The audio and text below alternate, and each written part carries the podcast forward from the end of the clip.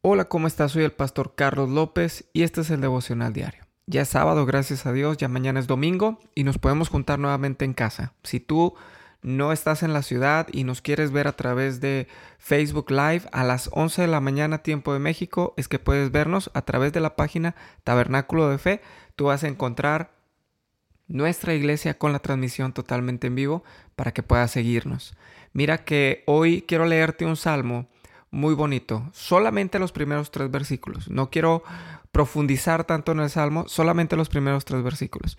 Y dice el Salmo 40, al músico principal, Salmo de David.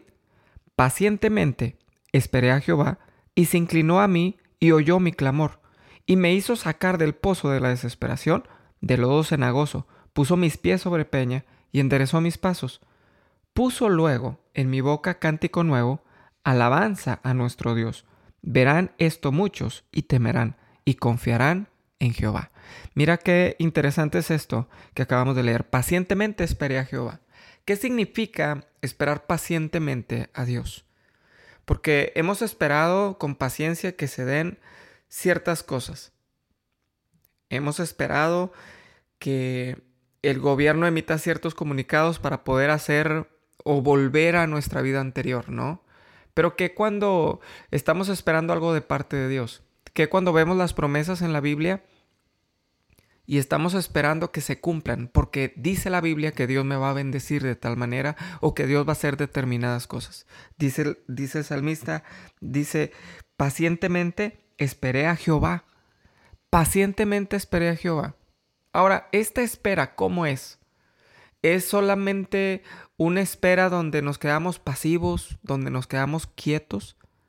Creo yo que hay momentos en donde tenemos que estar quietos y esperar que Dios responda. Cuando tú haces lo que tienes que hacer, entonces te esperas a que Dios responda. Pero cuando tú no haces lo que tienes que hacer y te quedas solamente esperando a que Dios responda, esto no funciona así. Todas las promesas de Dios en la Biblia están condicionadas y se tienen que hacer ciertas cosas para obtenerlas tú lo vas a ver en cualquier promesa, viene primero la condición que tienes que hacer para recibirla. Mira lo que dice eh, eh, los mandamientos, honra a tu padre y a tu madre, para que te vaya bien en la vida, para que tus días se alarguen. ¿Quieres que te vaya bien? Tienes que honrar a tus padres. Esa es la condición. ¿No? La bendición para que te vaya bien, para que se alarguen tus días, trae una condición.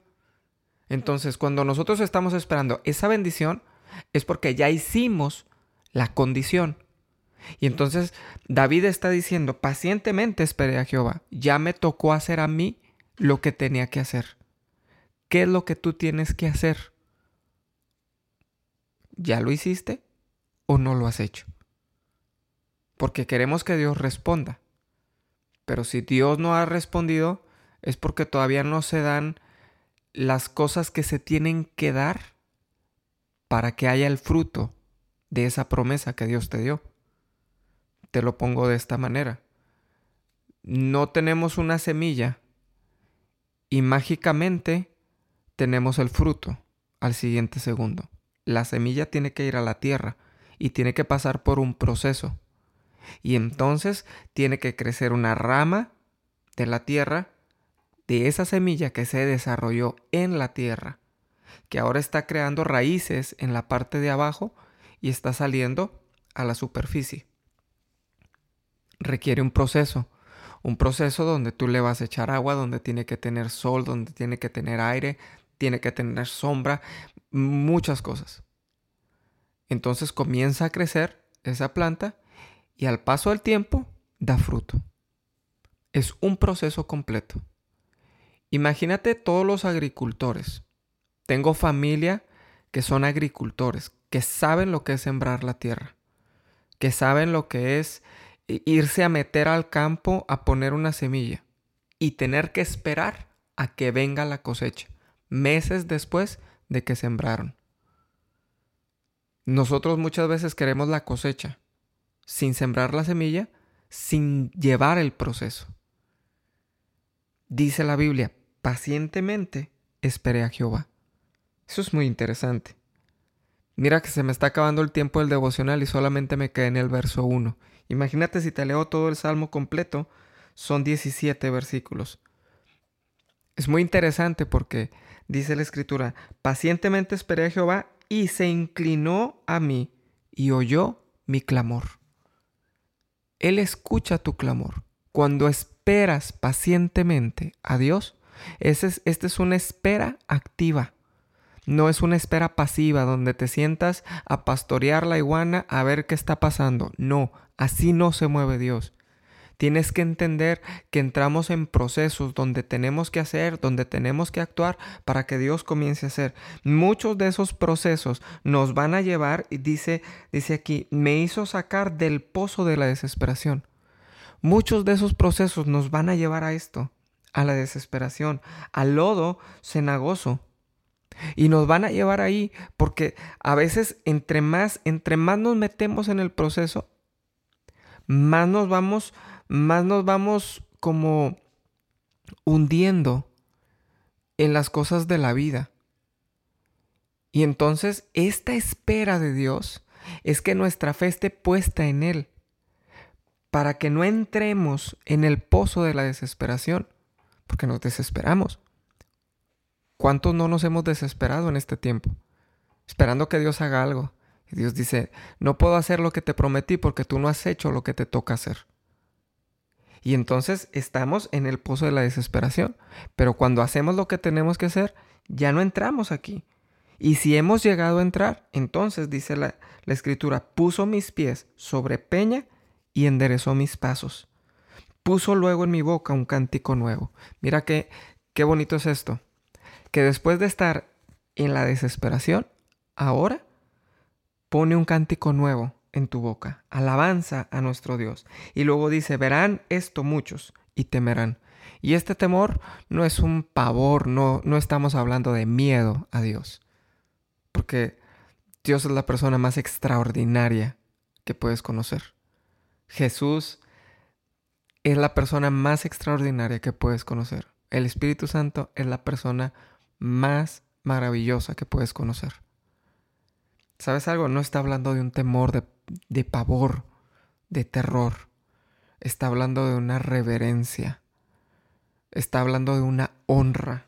Y dice, verán esto muchos y honrarán y confiarán en Jehová. Confiarán en Dios. ¿Por qué? Porque si Dios lo puede hacer conmigo, Dios lo puede hacer contigo. Si Dios lo puede hacer contigo, Dios lo puede hacer con la persona que aún no le conoce. Pero cuando vea que lo hizo contigo, entonces verá, temerá y confiará en Dios. ¿Por qué no oramos en este día? Padre, gracias te doy por cada persona que me está escuchando. Señor, si hemos pasado por momentos difíciles de desesperación, ya hicimos lo que teníamos que hacer. Señor, ya hicimos la parte que nos correspondía. Ahora solamente esperamos que tú hagas la parte que tú prometiste, lo que tú dijiste para cada uno de nosotros. Señor, en el nombre de Jesús, yo te pido, Espíritu Santo, que tú vengas a la vida de cada uno de nosotros, nos toques, nos lleves a más. Señor, y que nuestra paciencia para esperar tu respuesta sea grande. En el nombre de Jesús, sea grande. Gracias por cada persona que me está escuchando. Yo declaro que la respuesta no tardará mucho tiempo. Que la respuesta no tardará mucho tiempo en el nombre de Jesús. Señor, ayúdanos para activarnos en lo que nos corresponde. Gracias porque tú eres bueno. Gracias porque tu misericordia es para siempre en el nombre de Jesús. Amén. Gracias por escuchar este devocional. Te mando un fuerte abrazo. Si no has dado like en las páginas Tabernáculo de Fe o Mamá Virtuosa, hazlo el día de hoy. Vas a encontrar material que va a bendecir tu vida. Si no estás siguiendo la página, te invito a que la sigas, la página Tabernáculo de Fe en Facebook. Mañana estamos en vivo a las 11 de la mañana, tiempo de México, tiempo del centro de México. Yo sé que hay personas de otros países que nos están escuchando. Quizá te gustaría ver alguno de nuestros servicios. Te invito a que te conectes mañana a las 11 de la mañana, tiempo de México. Así que te mando un fuerte abrazo. Soy el pastor Carlos López. Que Dios te bendiga en este día. Excelente sábado y nos vemos mañana domingo.